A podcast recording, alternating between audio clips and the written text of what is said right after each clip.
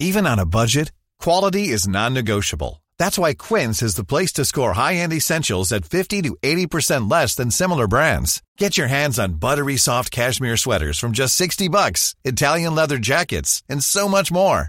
And the best part about Quince, they exclusively partner with factories committed to safe, ethical, and responsible manufacturing. Elevate your style without the elevated price tag with Quince. Go to quince.com slash upgrade for free shipping and 365-day returns.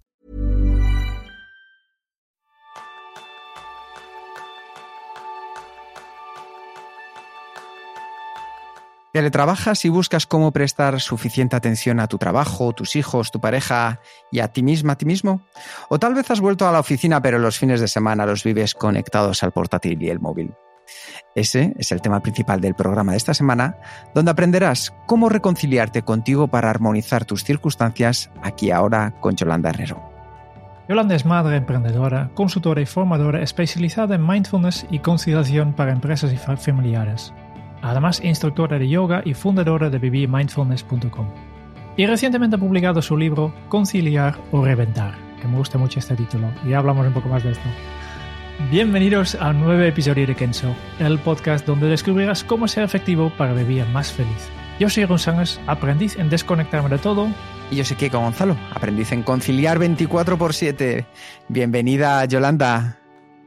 Hola chicos, un placer estar aquí con vosotros, con este granito de arena en ese excelente trabajo que hacéis, así que ilusionada de estar aquí y agradecida de poder aportar. Hombre, ya, ya te digo yo que sí, porque como bien decía Jerún, eh, este libro cuando llegó a mis manos y lo empecé a leer ya desde el título me llamó la atención, conciliar o reventar, porque es cierto que muchísimas veces nos damos cuenta que la vida está yendo a otro ritmo y sobre todo ahora mismo con circunstancias del coronavirus, pero cuando empecé a leer el libro de Yolanda vi que aquí había algo genuino y muchas cosas que van a sumar. Así que empezamos con la primera pregunta ¿En qué eres aprendiz, Yolanda? Eh, en la vida, yo creo que, mm, creo que una de las asignaturas más importantes que tenemos es el autoconocimiento y que esto es un suma y sigue de continuo y, creo que siempre somos aprendices de nosotros mismos. ¿Y cómo empezaste tú? ¿Por qué te dio por conciliar o reventar? Porque reventé. A ver, yo, yo empecé con todo esto, bueno, yo, yo lo explico ¿no? en el libro de... Em, yo antes de formar una familia, mis niveles de conciliación estaban en números rojos. Yo vivía para trabajar, en aquel entonces era eh, responsable de marketing y ventas en una multinacional farmacéutica de una línea terapéutica. Y, vamos, eh, vivía para trabajar, yo era mi trabajo, estaba totalmente identificado con mi trabajo, yo estaba todo el tiempo hablando de trabajo y vivía para eso. Así que llegó un momento en el que, bueno, eh, empecé también a sumar muchas responsabilidades y, llegó un momento en el que literalmente reventé.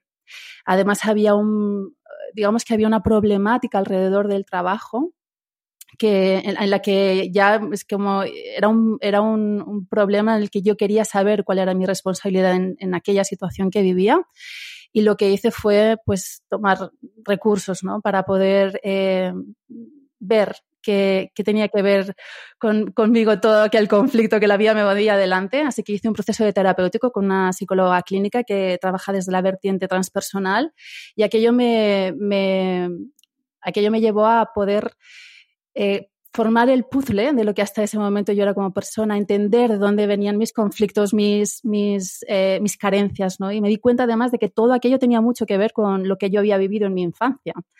Eh, de aquellas carencias, de, cómo vivía, ¿no? mis relaciones familiares y demás. Y una vez pues tomé conciencia de, todo aquello, eh, me di cuenta de que vivir aquí y ahora, el presente, era la madre del cordero. Yo todavía no sabía lo que era el mindfulness, yo hablaba de mind fitness como concepto. es como todo está en nuestra cabeza, ¿no? Los problemas están en nuestra cabeza, hay que, hay que ver cómo podemos poner eso en orden desde el momento presente. Y fue ahí donde, donde llegué al mindfulness y vamos, en vez de hacerme un cursito de, ocho semanas, me tiré directamente a la formación profesional. Yo todavía trabajaba en la multinacional y a partir de ahí pues se fue desplegando ¿no? todo un proceso personal que luego quise compartir con, mucha más gente.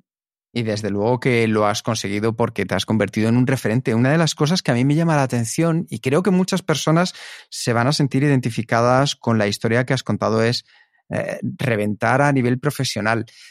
Me gustaría preguntarte, Yolanda, ¿qué queda de antes de reventar en la Yolanda de hoy?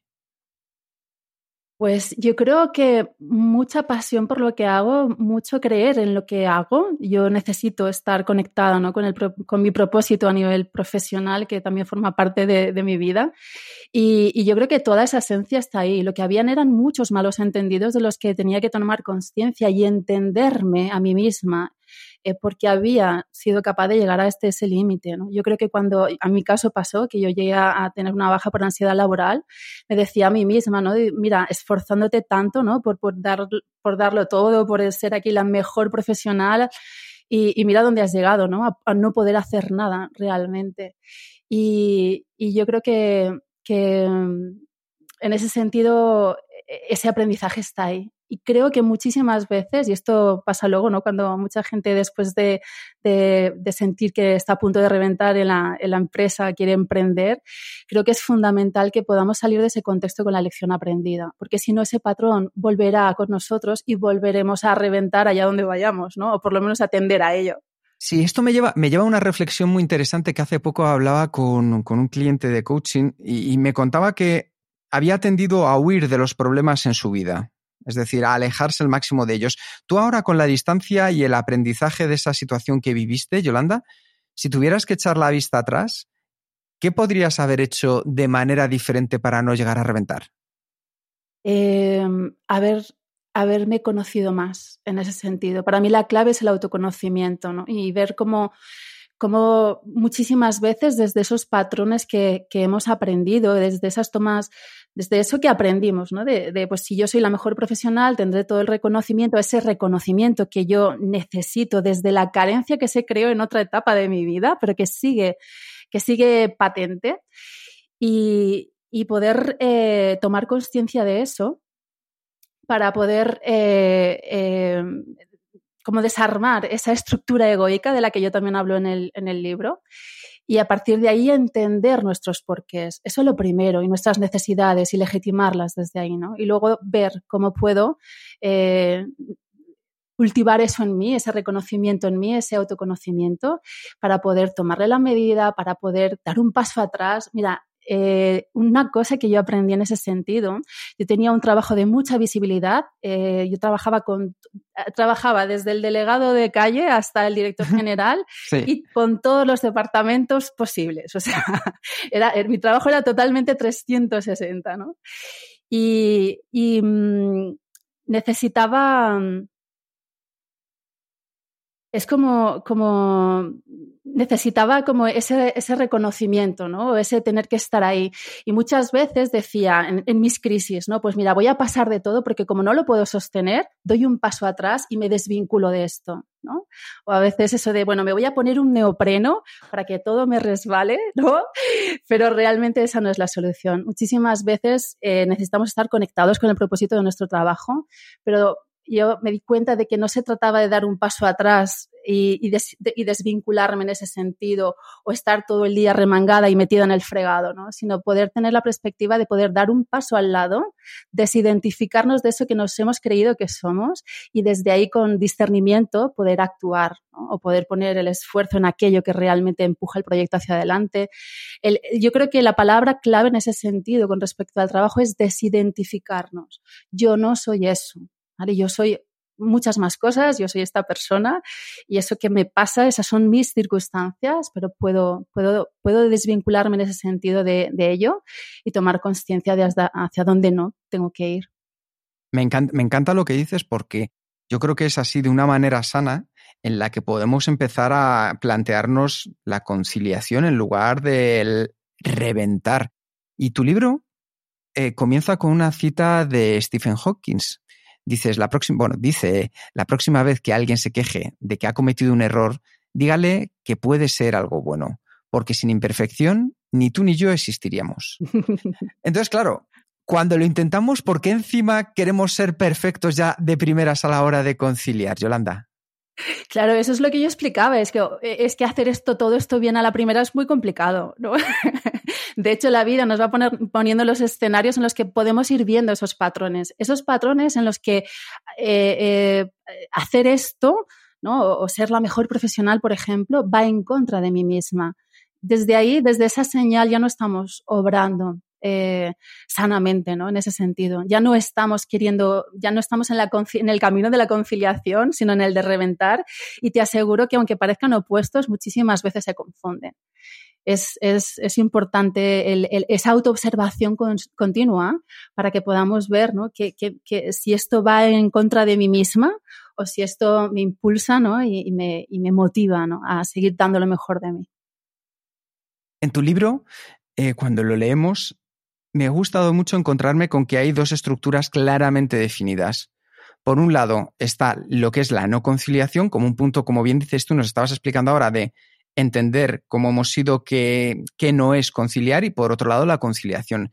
Y a mí me gustaría empezar hablando por la no conciliación para entender cuál es el punto de partida, porque muchas veces no lo tenemos tan claro. ¿Por qué nos cuesta tanto como sociedad el entender qué es conciliar?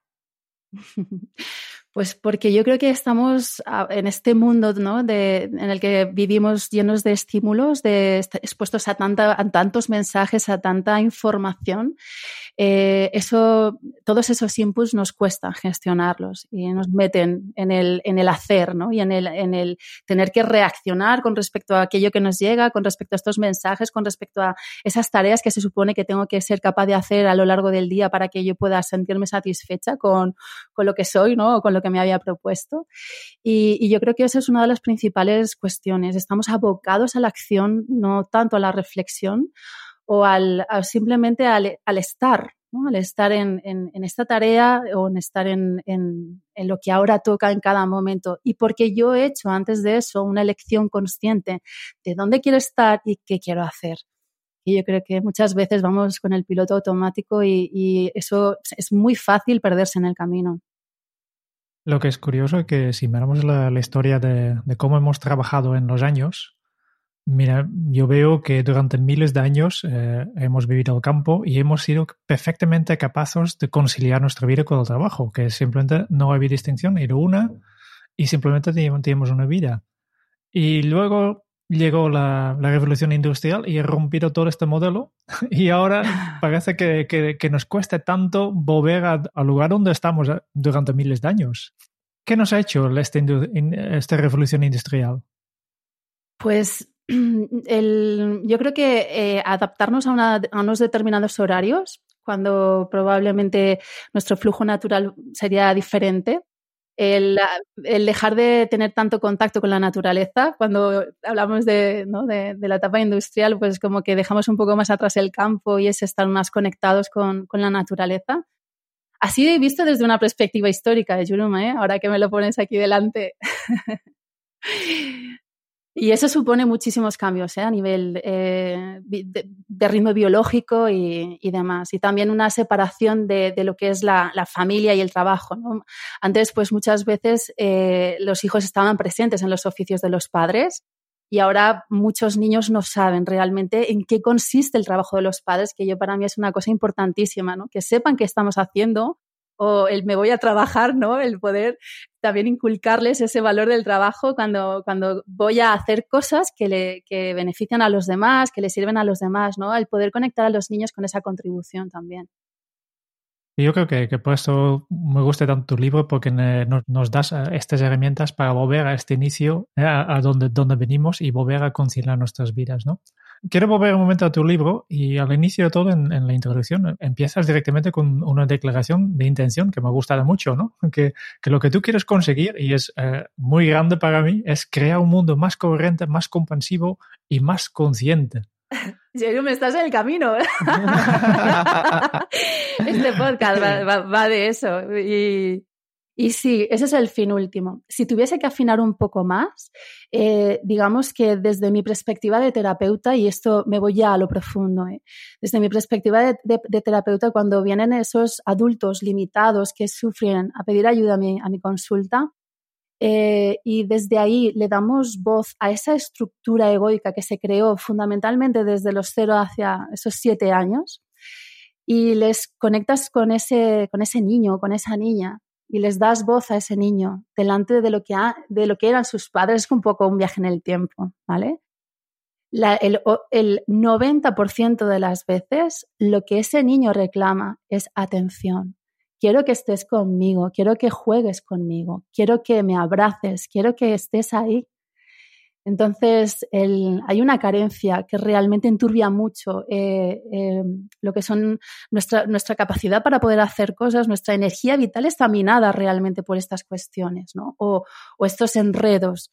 Y es importante que podamos tomar conciencia como padres, cuando ya lo somos, de lo importante que es poder darles presencia física y emocional a nuestros hijos, porque eso va a ser lo que haga que luego no quieran buscarla a toda costa o, en el trabajo, ¿no? Eh, dejándose la vida por, alcanzar un determinado puesto de trabajo, un determinado estatus o por pertenecer ¿no? a un determinado grupo social eh, pues en la adolescencia o, o más allá, ¿no? Entonces, yo creo que la parte más profunda de todo esto tiene que ver, o mi, finalidad en ese sentido es ayudar a crear conciencia eh, desde los padres para que puedan tomar conciencia de que esos, sus hijos les necesitan realmente física y emocionalmente en esos primeros años de vida, que muchas veces dejamos de estar con ellos para poder irnos a trabajar, ¿no? seguir prosperando económicamente y darles un futuro mejor para que puedan ir a la mejor universidad, para que puedan para que puedan y, de repente no los abandonamos en esos años tan importantes. Cuando hemos hablado de, la no conciliación, hemos ya identificado unos factores, ¿no? Hemos hablado incluso de, la historia, hemos visto la, enorme cantidad de información que tenemos 24 horas al, día a nuestra disposición. Yo creo que también hay una gran parte de, la causa de la no conciliación que viene de nuestro interior. ¿Cuáles son estos conflictos interiores que nos incapacitan a conciliar nuestra vida? Pues fundamentalmente esto que, decía, ¿no? El, conflicto interior de poder, de, tener que sentir que, me reconocen, que soy valorado y en ese sentido pues hacer muchas veces cosas que van un poco en contra de nosotros mismos. El, poder... Em, hay algunas, yo creo que hay algunas creencias que se están instaurando y que para mí desde esta nueva visión más amplia y más profunda de la conciliación eh, quería poner de manifiesto en el libro, ¿no? el, hecho de que tenemos eh, socialmente muchas cuestiones asentadas que necesitaríamos cuestionar a la hora de, por ejemplo, hablar ¿no? de, igualdad de género. Esto de que eh, las mujeres en esto de la conciliación tenemos las de perder pues depende, depende de, de, con qué rasero nos miramos, ¿no? Si yo lo que siento es que desde mi ego inmaduro, porque quiero reconocimiento y quiero, pues eso, brillar, ¿no? En esa parte profesional, porque esa es la que me, me expone, ¿no? A la sociedad, la que me, me hace tener un lugar, ¿no? En, esa sociedad, eh, pues pienso que quedarme en mi casa con mis hijos eh, en, esos primeros, en esas primeras etapas me hace perder en lo laboral, pues probablemente ahí genere un conflicto interno. O el hecho de que, como decíamos ahora, ¿no? hay que separar muy bien lo que es la vida personal de la laboral. ¿no? conciliar pasa porque yo sepa separar muy bien lo laboral de lo personal. Y realmente esto cada vez está más claro que no es así. Sobre todo cuando podemos estar conectados al trabajo, pues eso, 24 horas, 7 días a la semana y, poder entender que esto es un flujo, un flujo de, propósito, de, que puedo desde, mi, desde lo familiar ¿no? Eh, cultivar ese, ese núcleo del que soy responsable, que, del que me puedo nutrir para luego poder brillar en las organizaciones y, contribuir también desde ahí pero que para eso necesitamos tener claros cuáles son nuestros valores, tener claro cuál es nuestra prioridad y, ser capaces de anteponerla. Y eso muchas veces va en contra de, lo socialmente establecido, porque esto de trabajar está muy bien visto. Entonces, mm. eso también es un gran problema. es un gran problema porque, claro, pues no, es que está trabajando, ¿no? No, es que ahora se tiene que ir a trabajar y, es ya la excusa perfecta para, para, justificarnos ¿no? en ese sentido y probablemente estemos dejando en el otro lado de la balanza algo tan importante como pueda ser el, estar, esa, esa, presencia que decía ¿no? hacia los hijos en esos primeros años de vida y, poder estar tiempo. ¿no? También lo del tiempo de calidad, ¿no? Pues no, es que lo importante, y yo creo que esto es una excusa que nos hemos puesto porque, bueno, hacemos lo que podemos realmente, ¿eh? no, no es cuestión de, de, sentirnos culpables en ese sentido, sino de recoger eh, esa culpa desde la parte funcional y, y esto de dedicarles tiempo de calidad a los niños los niños quieren tiempo constantemente, quieren atención constantemente. ¿no? Es como le puedo decir a mi jefe, mira, en vez de, venir, en vez de estar aquí ocho horas trabajando y implicada en el proyecto, ¿no? Voy a venir dos, pero de calidad, Y se trata de, tomar conciencia de que nuestros hijos nos necesitan y que les pasan cosas y que son años además en los que evolucionan muy rápidamente y que es importante poder estar ahí con, con ellos, ¿no? Y que el tiempo de calidad es, es, es, todo, es estar, es estar, que pasen cosas, estar con ellos, ¿no? Así que yo creo que ahí hay varias creencias que en esa primera parte del libro que, norma, que nombráis hay que empezar a revisar porque, porque realmente no son así y, y tomar nuestra responsabilidad, ¿no? También estamos muy acostumbrados a, a hablar de conciliación eh, hablando todo el tiempo de, pues, de lo que los gobiernos tienen que hacer para que esto sea más fácil, lo que las empresas tienen que hacer. Y sí, hay mucho que hacer en ese sentido, pero creo que, que es importante que nosotros, que, por un lado, que tomemos conciencia, ¿no? que sepamos que hay mucho margen de maniobra cuando lo vemos desde la parte personal y desde los recursos que da el libro. Y por otra parte, el, el, el cuando, yo pueda, cuando yo puedo conciliar ya no delego esa parte en, en, esas terceras, eh, en esos terceros, ¿no? Sino que puedo ir haciendo cosas en mi día a día que me permita conciliar más y mejor. Y desde ahí también podré tener energía para antes o después de haber acostado a los niños o de haber cerrado el ordenador, poder, ¿no? Socialmente, pues hacer cosas que ayuden a que a, que a nivel colectivo podamos todos avanzar, ¿no? En ese sentido. Acabamos de decir muchas cosas y, podemos desde aquí, pues, de lo que tú has comentado en los últimos minutos, podemos ir en muchas direcciones. Tengo algunas eh, aclaraciones rápidas. ¿no? Eh, primero, has dejado bastante claro que conciliar, la vida profesional y la vida personal ya no es ocho horas de trabajo, ocho horas de vida personal y ocho horas de dormir. ¿Qué entiendes tú ahora mismo? ¿Cuál sería tu, tu definición de, de conciliar? Para mí, eh, mira que he buscado, ¿eh? porque ya os digo que cada vez que hablamos de conciliación, estamos hablando, casi todo el tiempo se habla o de legislación laboral o de igualdad de género y van mucho por ahí los, los, términos. ¿no? He tenido que hacer mi propia definición de conciliación, la que realmente me diese, me diese coherencia desde esta perspectiva más amplia y más profunda y es armonizar las diferentes áreas de nuestra vida, atendiendo las necesidades de todos, con la colaboración de todos. Y eso implica eh, familia, padres, hijos, eh, empresas, gobiernos y cualquier agente social ¿no? que esté implicado en esta cuestión. Yo creo que esto es interesante. Repítenoslo otra vez porque yo creo que esto Yo creo que esto es importante porque muy bien decía Jerún, pasar del 888 a, a pasar a... Dínoslo otra vez para que se nos quede bien marcado esto.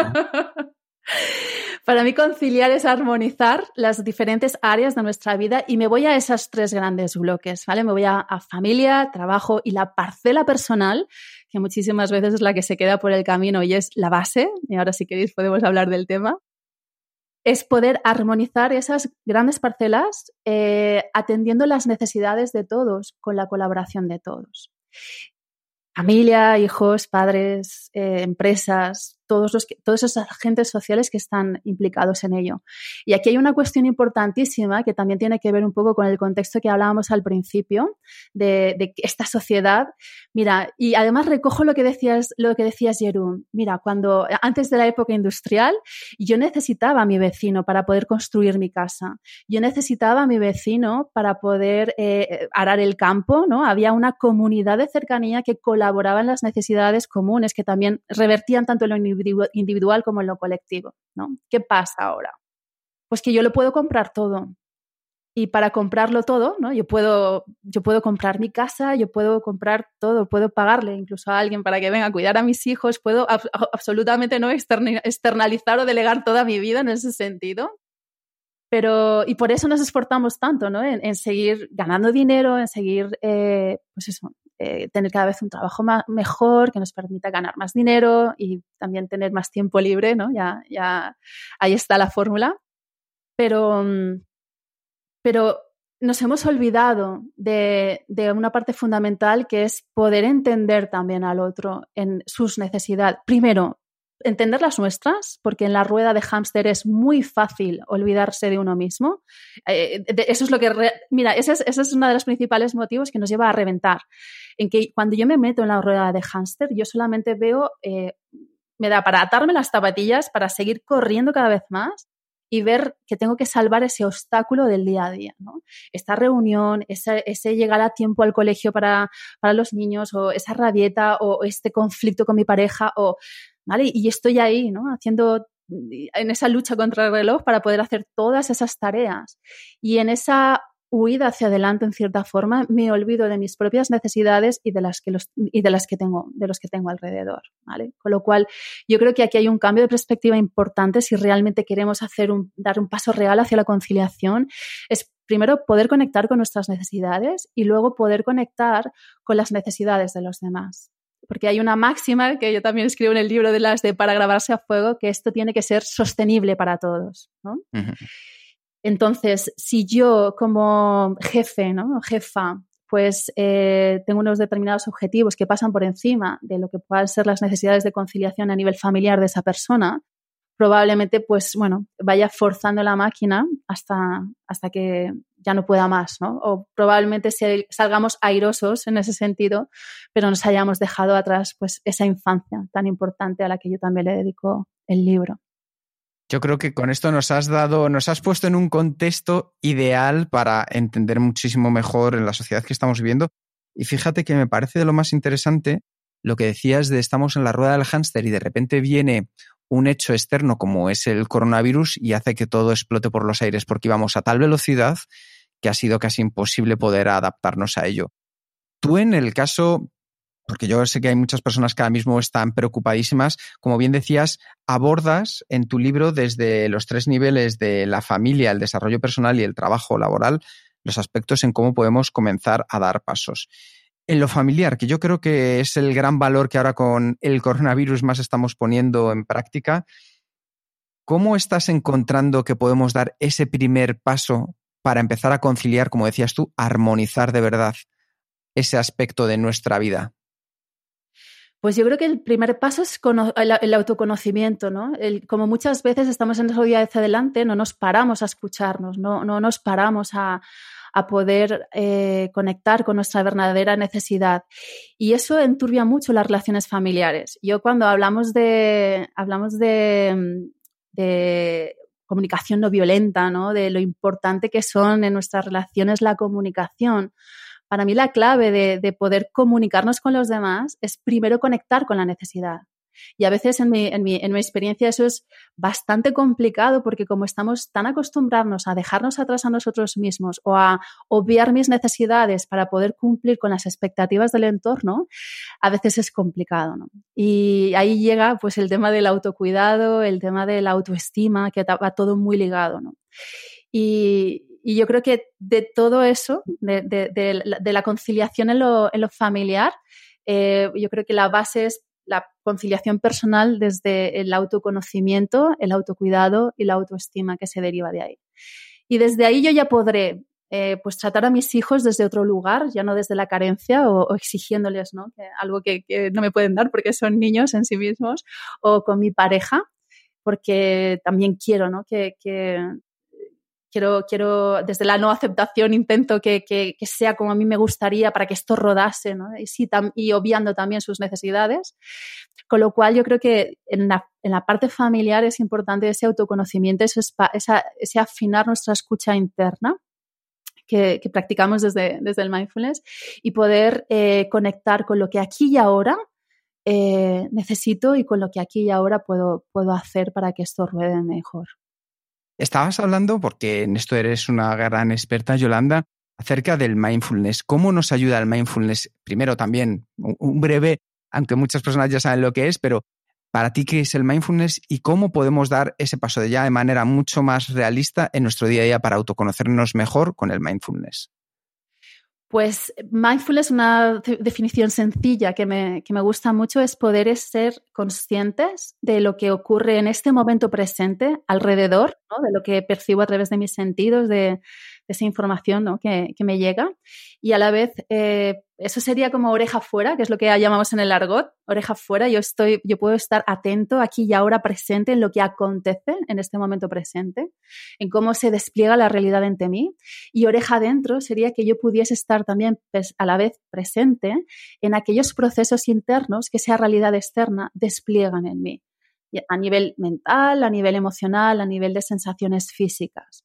Eso sería una definición de mindfulness que yo creo que nos podemos llevar muy, muy al día a día. ¿Y cómo nos ayuda eso en nuestra conciliación? Pues que cuando yo puedo observar mi cuerpo, mi emoción y mi mente con ecuanimidad, con curiosidad y con em, amabilidad hacia mí mismo. Esos tres ingredientes son fundamentales en mindfulness, ese no juicio, ese estar abierto a, lo que, a, darme cuenta de lo que haya y, esa amabilidad, ¿no? el, acogernos amablemente, amabilidad de amar, de acogernos amablemente a nosotros mismos.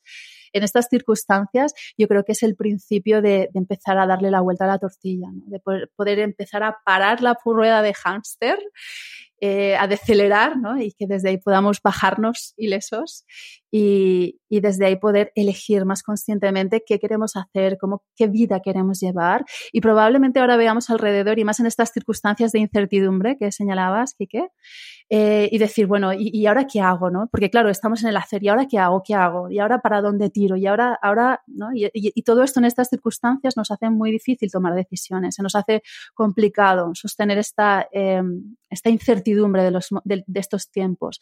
Pero mi invitación en ese sentido es simplemente estar presentes. es, es, ahora estoy presente y desde este momento presente, porque muchas veces eh, se nos acumulan los, los, los, los, problemas, ¿no? De repente es todo una nube gris que, no hago más que ver problemas, eh, enchufo la tele, coronavirus por aquí, ¿no? Veo, veo esa realidad en el mundo laboral, esas dificultades de, de las empresas, de, de, esta parálisis también que, que muchos tenemos, ¿no? Y, y, y simplemente separar y desde este momento presente empezar a tirar del hilo. ¿Vale? Eso es lo que nos ayuda a desenredar de la madeja. Y en este momento presente, probablemente ahora esté a lo mejor pues, eh, hablando con un cliente, ¿no? Y desde ahí pongo atención plena y, voy viendo, ¿no? ¿Qué puedo hacer desde ahí, desde esa presencia? O viene mi hijo y me reclama con algo, o tengo una conversación con mi pareja, o de repente me doy cuenta, ¿no? De que tengo mucho sueño y que lo que tengo es que conecto con la necesidad de dormir, ¿no? Y, para mí es una, esa es una clave importante. El, el, el, lo que hace que se vaya disipando esta nube gris ¿no? de problemas, de no poder con nuestra vida, de estar en la rueda de hámster sin querer, es, es, separar esa conexión con nosotros mismos y desde aquí y ahora, desde este momento presente, ver qué pasa, ¿no? ¿Qué me pasa? ¿Qué está pasando fuera? ¿Qué me pasa a mí? Ir poco a poco eh, pues haciendo en función de, de esa necesidad y de lo que ahora sea necesario. Ryan Reynolds here from Mint Mobile. With the price of just about everything going up during inflation, we thought we'd bring our prices down. So to help us, we brought in a reverse auctioneer, which is apparently a thing. Mint Mobile unlimited premium wireless. Ready to get 30, 30, bit to get 30, bit to get 20, 20, 20, bit to get 20, 20, bit to get 15, 15, 15, 15 just 15 bucks a month. So, Give it a try at mintmobile.com/switch. slash $45 up front for 3 months plus taxes and fees. Promo for new customers for limited time. Unlimited more than 40 gigabytes per month slows. Full terms at mintmobile.com. Hey, it's Ryan Reynolds and I'm here with Keith, co-star of my upcoming film If, only in theaters May 17th. Do you want to tell people the big news? All right, I'll do. Sign up now and you'll get unlimited for $15 a month in six months of Paramount Plus Essential Plan on us. Mintmobile.com slash switch. Upfront payment of $45 equivalent to $15 per month. Unlimited over 40 gigabytes per month. Face lower speeds. Videos at 480p. Active Mint customers by 531.24 get six months of Paramount Plus Essential Plan. Auto renews after six months. Offer ends May 31st, 2024. Separate Paramount Plus registration required. Terms and conditions apply if rated PG. Quiero llevarlo un poco a la práctica, que para mí me parece súper interesante. Pero ahora me viene a la cabeza una cliente con quien estaba trabajando justo la semana pasada y ella me explicó, mira, yo trabajo desde casa, con mi marido también está a casa y tengo, tenemos dos hijos que en este momento deben estar en casa. Estamos los cuatro encerrados en casa, ¿no? Mi, mi marido, pues casi todo el día se pasa en videoconferencias, por tanto se cierra en, en su despacho y yo, pues tengo que dedicar, enfocarme en mi, en mi trabajo, tengo, tengo muchas cosas para hacer, pero al mismo tiempo tengo dos, dos hijos que también requieren mi atención, ¿no? Entonces, ¿cómo puedo hacer, aplicar mindfulness a esta situación? ¿Qué, consejo práctico puedes dar a, este, esta persona? O qué milagro.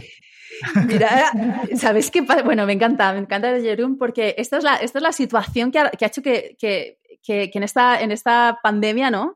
Las necesidades de conciliación, y para mí eso ha sido algo muy bueno, ¿no? Se ha visibilizado eso que muchas veces nosotros intentamos tapar, ¿no? Nosotros nos ponemos aquí, estamos en la teleconferencia con nuestro parapeto de super profesionales, ¿no? Y los niños gritando en la otra habitación o irrumpiendo en la teleconferencia. Y, es como que cuando estábamos en la oficina y no estábamos tan conectados en el ambiente, en, en el hogar, eso no se veía, ¿no?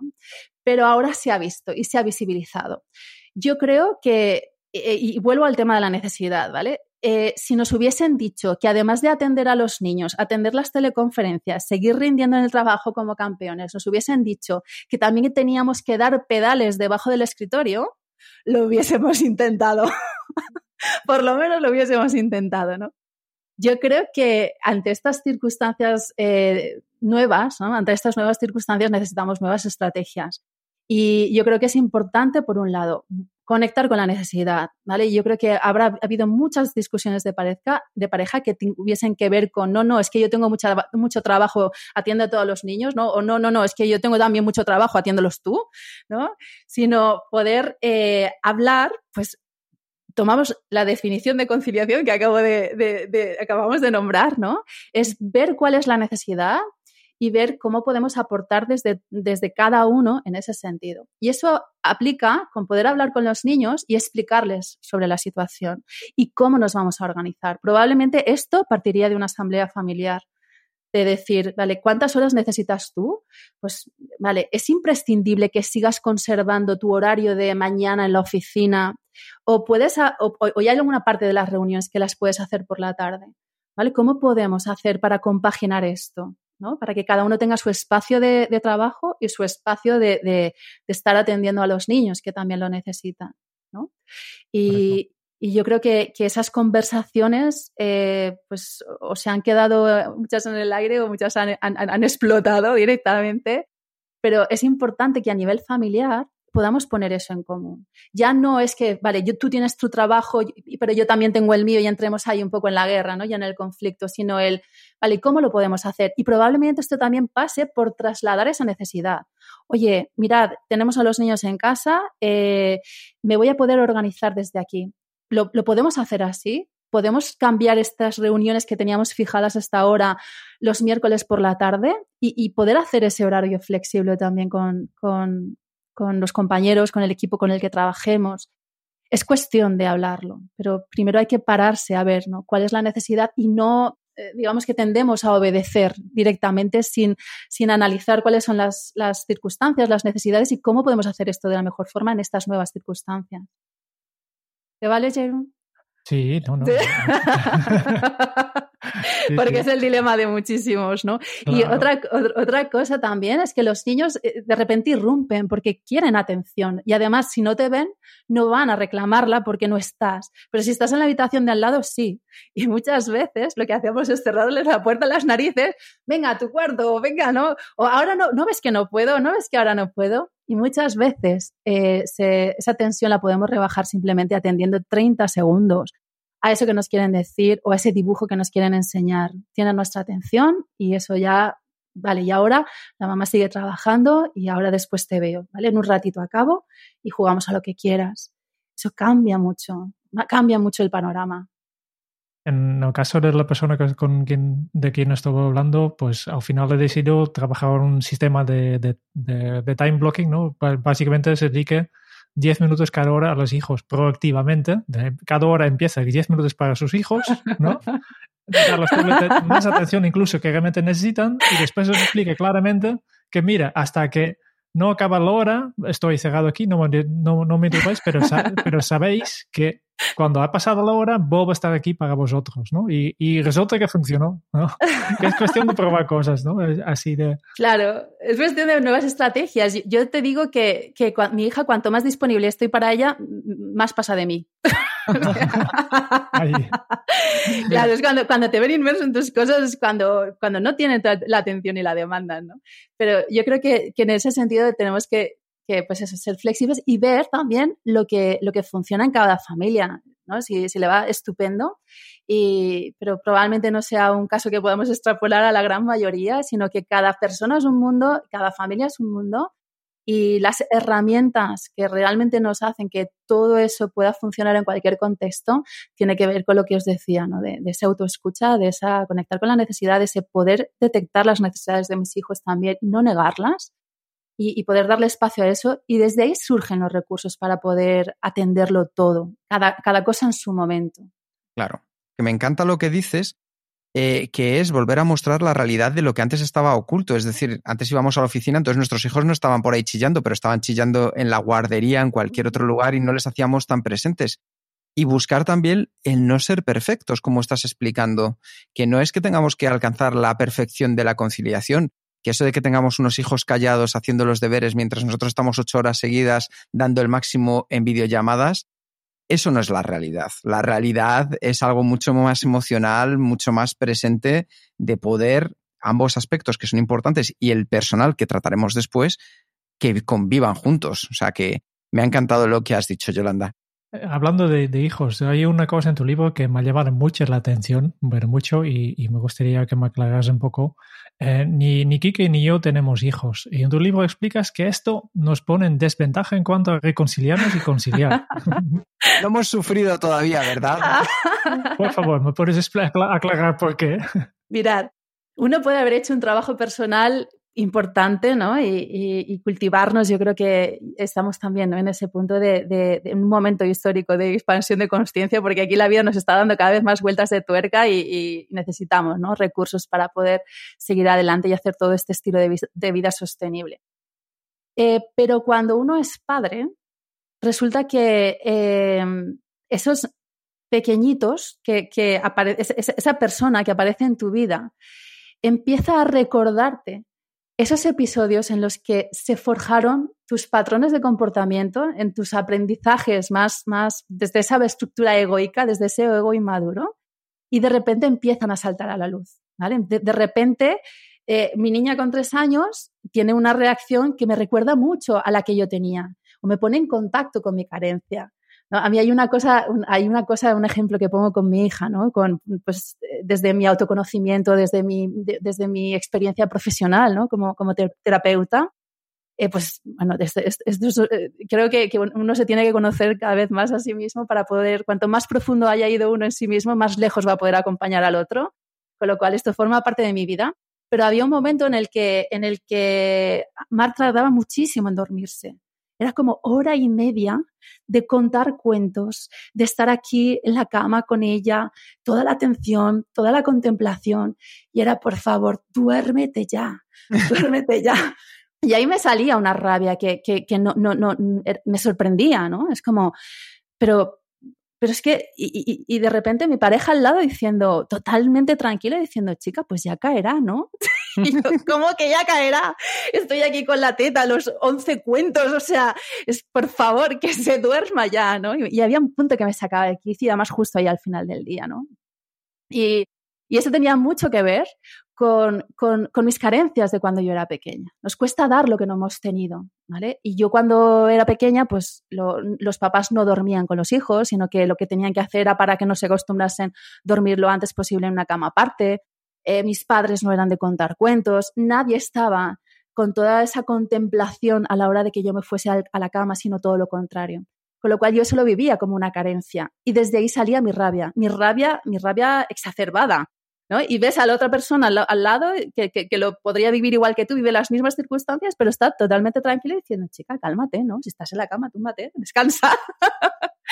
¿Vale? Eso, esos puntos que nuestros hijos, esos espejitos que la vida nos pone delante, nos reflejan, nos hacen todavía ir más lejos en ese sentido. ¿no? Nos, ponen más de manifiesto esas eh, partes menos eh, vistas, más, más inconscientes de nuestra, de nuestra personalidad y te obligan ¿no? a, seguir puliéndolas, a seguir alumbrándolas los niños. Eso por un lado. como, como catalizadores de la reconciliación, ¿no? Yo hablo como que los niños son los catalizadores de la reconciliación, porque si hay algún aspecto que no hayas visto en tu vida sobre tu personalidad, va a venir tu hijo y te lo va a reflejar, ¿no? Y por otro lado, porque sí o sí te ponen en el, en el ahora, en el momento presente, ¿vale? Te, te, te conectan con la realidad. Y a mí lo que me, desengancha de estar aquí apasionadamente trabajando 14 horas al día en mis proyectos es que venga mi hija y me diga, mami, vamos a jugar un rato. Y entonces ya ahí, ahí concilio, ¿no? Ahí dejo, dejo de, mi dejo mi, mi, mi, mi, vorágine laboral, ¿no? Y, y, y sí o sí puedo disfrutar de una tarde en el parque, puedo disfrutar de, momentos de conexión y, de otras muchísimas cosas que tiene que ver con, esa paternidad, maternidad consciente. Ya hemos hablado de, la familia, de, los superpapas y supermamas, hemos hablado de trabajo, de los superprofesionales. Nos falta la, tercera parte la que queremos armonizar en nuestra vida, la parte personal. Y aquí siempre me viene a la cabeza el, lo que dicen en los aviones, que ya hace tiempo que, no entro en ningún avión, pero aquí siempre explican que en caso de una avería, primero ponte tu, tu, propio mascarilla, de oxígeno antes de ayudar a los demás. ¿Cómo podemos hacer esto? Que, que ya tenemos el día ocupado con familia y trabajo y ahora tengo que cuidarme a mí mismo. ¿Y dónde saco? Sí, mira, y además, esto que hablas, este, este, ejemplo que pones, Jerón, yo lo utilizo mucho con los padres, ¿no? Porque es muy fácil perder, perder nuestro autocuidado cuando nos volcamos en cuidar de los demás.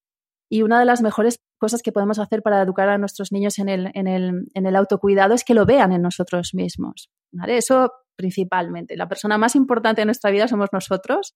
Y, y yo muchas veces también, esta es una de, esto es uno de mis mantras, el, cuidar de nuestro cuerpo, nuestra mente y nuestro espíritu es nuestra principal responsabilidad en esta vida porque nadie más lo va a poder hacer por nosotros, ¿no? Y, muchísimas veces en esto de la conciliación, pues mira, trabajo, familia, pues ya, ya, ya es duro mantener estas dos bolas en el aire como para tener tiempo para mí, para, para hacer lo que me nutre, para hacer mis cosas, para estar conmigo, para, para hacer lo que, lo que quiero. Pero realmente esa es la base de todo porque es desde ahí, desde, desde, mi, desde, desde mi parcela personal, desde la que yo elijo eh, poner mis dones al servicio de la sociedad a través de un trabajo. Y es desde mi parcela personal, desde la que yo decido formar una familia. y conectar con mi amor propio y querer hacer ese amor más grande ¿no? en, esa familia o con esta pareja. Con lo cual es, es, fundamental, que es que es la base, esa base que, que, que propongo ¿no? desde, desde el mindfulness como, como vía de autoconocimiento profundo. Y yo creo que ahí habría que puntualizar una cuestión y es que muchas veces las personas se acercan al mindfulness para poder eh, bajar revoluciones y salir del estrés que les genera la rueda de hámster. Y eso está fenomenal, es bendita, bendita, bendita, bendita vía utilitarista de llegar al mindfulness, ¿no? Porque además eh, a nivel de salud tiene un impacto, a nivel de salud física y mental tiene un impacto importante. Pero eso es como comprarte un smartphone de última generación y utilizarlo solo para llamadas, ¿vale? Cuando yo me siento a, a observar mi cuerpo, mi mente, mi emoción, se despliega esa parte del observador que nos conecta con esa parte más espiritual que hace que me pueda desidentificar de todo ese drama que vivo en la rueda de hámster y que me haga conectar ¿no? con, ese, con esa coherencia, que también es un término clave en el, en el libro, ¿no? que tiene que ver con, con, alinear lo que pienso, lo que siento y lo que hago. Y esa, esa, esa, esa coherencia es ese trabajo que desde la parcela personal necesitamos hacer prácticamente cada día y a cada momento para que todo esté alineado. Yolanda, ¿y si para este área tan esencial que es la personal nos tuvieras que recomendar una pregunta que nos lleve a la acción, ¿qué pregunta nos podemos hacer? Pues yo tengo una muy visceral que Adelante. Lo podríamos hacer prácticamente con el cuerpo, ¿no? Y es, ¿esto me pone o me para? Qué bueno. sí, y, lo sentimos en el cuerpo, porque yo os digo que cuando vivimos sobre todo desde la mente, y eso solamente, eh, nuestra mente racional consciente solamente el 5% de nuestra realidad psíquica. Cuando, yo, cuando yo puedo eh, conectarme con esa realidad, conectarme con mi necesidad, conectarme con la situación ah, con respecto a la que tengo que tomar una decisión, para mí una pregunta clave y es, ¿esto me pone o me para? Y probablemente si me pone, pues venga, ¿no? Para adelante con gusto y con la energía, pero si me para, probablemente ahora mismo, y esto es lo que pasa muchas veces en temas de conciliación, ¿qué hago? ¿Me dejo el trabajo? ¿Qué hago? ¿Me quedo en casa para cuidar de, la niña y, ¿no? y pierdo independencia económica, como puede ser muchas veces el caso de las mujeres? ¿Qué hago? ¿no? De, repente nos vemos como, como muy limitados en ese, en ese área de acción. Pero yo puedo tomar nota. Yo puedo tomar nota de que esto no está alineado conmigo. Y me, y me quedo ahí, en esa aceptación, porque lo puedo ver con claridad. Ya no estoy huyendo de esto, ya no estoy maldiciendo esto, ya no estoy queriendo que esto sea de otra forma que no es. Puedo decirle sí a esa realidad y desde ahí ver qué pasitos, desde mi momento a momento, como decíamos antes, ¿no? La, forma de, desmadejar la nube negra que nos flota en la cabeza es momento a momento, vale, esto me pone o me para, ¿no? Cuando tomo decisiones y empiezo a ver que hay cosas que me satisfacen y hay otras que no. Y probablemente las que no me satisfagan pueda tomar pequeñas decisiones, si, no hace falta que nos lancemos a ningún abismo y, que le grapemos ¿no? la, corbata al jefe y salgamos por la puerta, sino que podamos eh, tomar pequeñas decisiones que vayan ensanchando un poquito más esa, esa sentirnos en coherencia con nosotros mismos. Pero te digo, desde el estoy muy cansada, hoy me voy antes a la cama, o desde el tengo una conversación pendiente, voy a ver cómo puedo abordar esto desde otro lugar, porque desde el rifirrafe ya sé cuál es el resultado y no hemos llegado a ninguna parte. Y desde ahí, ¿no? Poquito a poco ir, pudiendo ver qué, qué es lo que me para para poder ir atendiéndolo y para poder ver qué oportunidades tengo de hacer esto de forma diferente. Aquí que si no tienes ninguna pregunta más, vamos poco, poco a poco terminando. Al menos yo he terminado mi, mi, lista de cosas que quería hablar contigo. Eh, y tengo aquí una pregunta más que no es nuestro, eh, que te, ha dejado nuestro último invitado, Francesc Miralles, en episodio 127. Y su pregunta para ti es, ¿qué podemos hacer cada día para mejorar nuestra calidad mental de día? Conectar con nuestro cuerpo. Me sale directamente. Mirad, eh, muchas veces, y de hecho lo oigo, ¿no? Desde, desde otros ámbitos de que tratan el mindfulness, desde la psicología más, más académica, ¿no? Es como, eh, ¿qué tengo que decirle a mi mente cuando mi mente se enreda en no sé qué? ¿Vale? Eso es un diálogo de la mente con la mente y es un poco caer en la misma trampa, ¿no? Es, es no, no, cuando tú te digas, te veas pensando en esto, piensa lo otro, no. A ver, eh, salgamos de la mente y la mejor forma para poder salir de la mente y poder sanear ese diálogo es conectando con el cuerpo. ¿vale? Y a través de mi respiración, simplemente puedo llevar mi atención a mi respiración. Mi respiración está es, la, es el ancla más fácil y más a mano que tenemos para conectar con el cuerpo.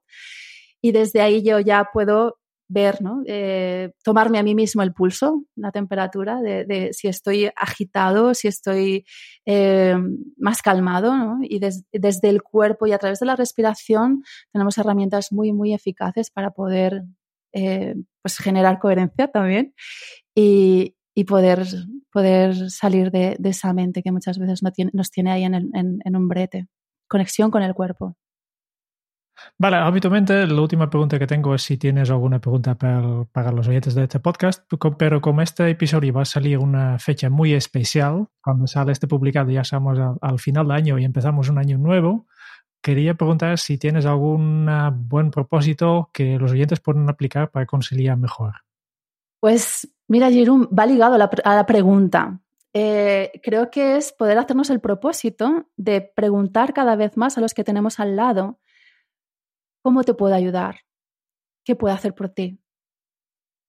Y, que además esa pregunta también les invita ¿no? a conectar con esa necesidad, salir un poco de, este individualismo, de este estar constantemente mirándonos el ombligo, haciendo acopio de recursos para poder salir de nuestro trance eh, de hámster, ¿no? Y, es poder eh, eh, conectar con los demás a través de esa pregunta. ¿Qué puedo hacer por ti? ¿Qué, en qué te puedo ayudar? Porque muchas veces, y yo creo que también esto es una cuestión de, estos tiempos que vivimos, pensábamos que estábamos a salvo, ¿no? Podíamos mantener nuestro, entre comillas, culo a salvo, velando por nosotros mismos, y luego ya, si, si acaso, ¿no? ya puedo, una vez yo ya tengo todo mi, todas las espaldas bien cubiertas, entonces ese será el momento de poder ayudar a los demás o de poder conectar con las necesidades de los demás pero yo creo que está claro de que, esto no es así. que, el mundo, el medio ambiente nos necesita y que, necesitamos de esa red que, nos ayuda a hacer las cosas mejor y, a, poder satisfacer necesidades de otros a través de las mías y, el poder decir ¿no? Eh, cada vez más en qué te puedo ayudar, qué puedo hacer por ti y ponernos al servicio de los demás también nos ayuda a, a, poder estar nosotros también mejor en ese sentido, a cultivar nuestra parcela espiritual y, personal en, ese sentido. Y, poner un poco más de, conciencia, porque la solidaridad, o como decía ¿no? el Dalai Lama, esto de, de, la compasión hacia los demás no es un lujo, es una necesidad. Sin esa compasión, sin esa solidaridad, ya nos hubiésemos extinguido hacía rato como especie. Pues ya tenemos una acción concreta, una, un buen propósito para el año nuevo. Y nosotros eh, no sabíamos de esto, pero sí que antes de grabar ya hemos preguntado a Yolanda cómo puede ayudar ella a los oyentes y nos, nos ha dicho que, que, tiene un regalo, que es su ebook gratis con cinco claves mindfulness para conciliar. Y si te interesa tener este, este libro gratis, pues lo obtendrás sin ninguna costa. ¿eh? Eh, si te diriges a la web vivirmindfulness.com y te suscribes a la lista de correo de, de Yolanda. Muy recomendado y así tendrás mucha más información sobre esto. Y con esto ya pasamos al cuestionario Kensol.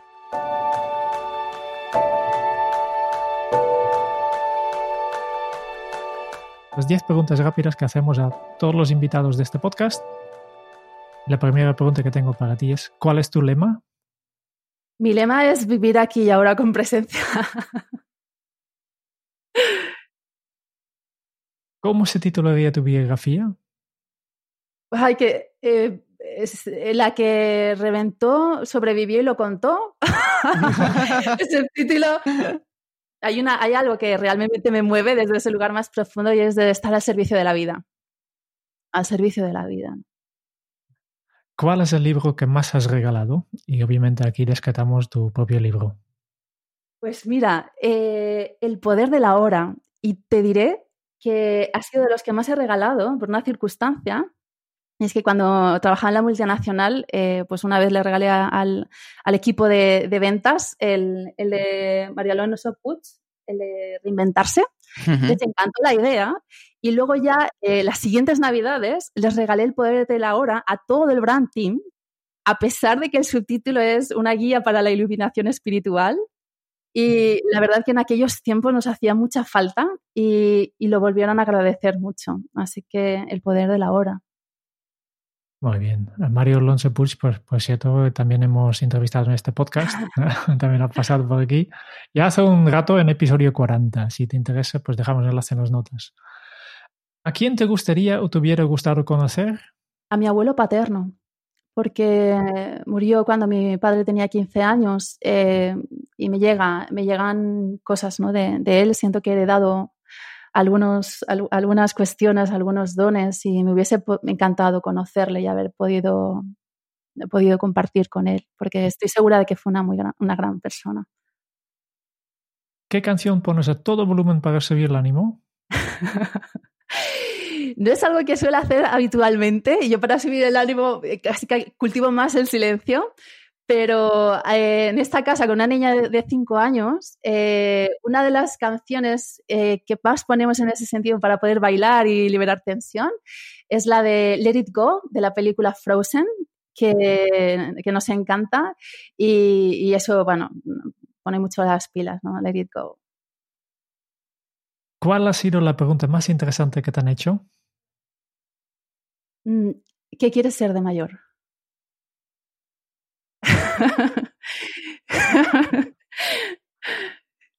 sí, creo que... ¿Qué se te viene a la cabeza cuando piensas en la felicidad? Pues si, eh, eh, eh, si, te lo explico tal cual, haría un poco spoiler del libro. Ah. ¿Vale? Pero voy a hacerlo un poco más abstracto y sería amor compartido. Amor en mayúsculas, compartido en mayúsculas. ¿Qué película volverías a ver cada año? Pues mira, El piano ha sido una película que he visto dos veces en el cine. O sea, creo que es la única película que he visto dos veces en el cine. Y hay una que me gusta mucho, que para mí es una obra de arte, es Coco, la película de animación de, Disney, eh, casi que cada, cada año, cada, justamente ¿no? por lo del Día de los Muertos, el, Día de Todos los Santos, pues se tercia, ¿no? Poder volver a verla, a mi hija le encanta y, y, y esa Coco. Si tuvieras que dejar un mensaje en una cápsula para tu yo del futuro, ¿qué le dirías? La felicidad es aquí y ahora. Y la última pregunta, ¿qué le preguntarías a la próxima invitado? Pues recojo esa, Jerome, la de cómo, cómo te puedo ayudar, qué, qué puedo hacer por ti. Muy bien, pasamos la pregunta al siguiente invitado y con esto ya vamos terminando. Solo nos queda compartir contigo y con todos los oyentes de este podcast nuestras notas de, de todo lo que hemos aprendido de ti, Yolanda. Aprendiz de la vida de sumar para uno mismo, la historia de Yolanda es la de una invención después de reventar. Y aunque sus niveles estaban en números rojos, quiso saber cuál era su responsabilidad en el conflicto que la vida le puso por delante. Retomó el control al hacerse responsable de lo que dependía de ella, porque el autoconocimiento nos ayuda a tomar conciencia y desarmar la estructura egoica. Así puedes entender tus necesidades y legitimarlas. Nos desidentificamos de lo que eres porque tú eres mucho más que tu trabajo. El trabajo es la excusa perfecta para justificarnos. Recuerda que la sociedad nos aboca a la acción y no a la reflexión, y con ese piloto automático es muy fácil perderse en el camino. Así que ten claro tu propósito y tus valores. Conciliar es armonizar las diferentes áreas de nuestra vida, la familia, el trabajo y lo personal, atendiendo las necesidades de todos con la colaboración de todos. Porque esto, ya sabes, tiene que ser sostenible y para ello, en cada uno de los ámbitos, hemos visto con Yolanda qué podemos hacer. En la familia, estar en el aquí y ahora gracias al mindfulness para ser conscientes de lo que ocurre en este momento presente alrededor y a la vez también en aquellos procesos internos que se despliegan en ti. Estar abiertos y ser amables con nosotros mismos, porque esto nos llevará a elegir de manera más consciente. En el trabajo, ser conscientes que tras el parapeto de superprofesionales ahora se ve la realidad oculta, porque ha llegado el momento de conectar con la necesidad y ver cómo cada uno podemos aportar. Llega una asamblea familiar para alcanzar un compromiso conjunto. Seamos nosotros mismos en el trabajo. Y en lo personal, la persona más importante en este mundo eres tú. Cuida de ti. Es tu principal responsabilidad. Desde tu parcela personal conectas con las otras áreas esenciales de tu vida. Así que pregúntate, ¿esto me pone o me para? Si te pone, adelante. Y si te para, toma nota para aceptar que no está alineado contigo. Desde ahí podrás ver momento a momento cómo dar un primer pequeño paso para atenderlo. Tres pasos para volver a conectar con tu cuerpo y contigo. Y para conectar con los demás, pregunta a los que tienes al lado. ¿Qué puedo hacer por ti? ¿Cómo te puedo ayudar? Yolanda es pasión, es creer en lo que hace, es conexión con su propósito. Así que muchísimas gracias, Yolanda, por crear un mundo más coherente, más compasivo y más consciente, por crear conciencia a los padres, a los hijos y a nosotros mismos a nivel físico y emocional para conciliar y no reventar. Muchas gracias, Yolanda. Bravo, Kike. Tengo los pelos de punta, de verdad. Qué bueno el resumen. Genial, genial. Muy bien, muy bien recogido ahí. Qué bueno, encantado. Ah, muchísimas gracias, Yolanda. Yo creo que hoy tenemos muchos pasos para tener menos excusas para reventar y más razones para comenzar a conciliar. Así que ya sabéis. Muchas gracias por escuchar el podcast de Kenso. Si te ha gustado, te agradeceríamos que te suscribas al podcast, lo compartas en tus redes sociales o dejes tu reseña de 5 estrellas para ayudarnos a llegar a más oyentes. Y si quieres conocer más sobre Kenso y cómo podemos acompañarte a ti a tu equipo o a tu organización en el camino hacia la efectividad personal, puedes visitar nuestra web kenso.es. Te esperamos la semana que viene en el próximo episodio del podcast de Kenso, donde Kike y Jerún buscarán más pistas sobre cómo ser efectivo para vivir más feliz. Y hasta entonces, ahora es un buen momento para poner en práctica un nuevo hábito Kenso. Vive aquí y vive ahora. Hasta dentro de muy pronto. Chao.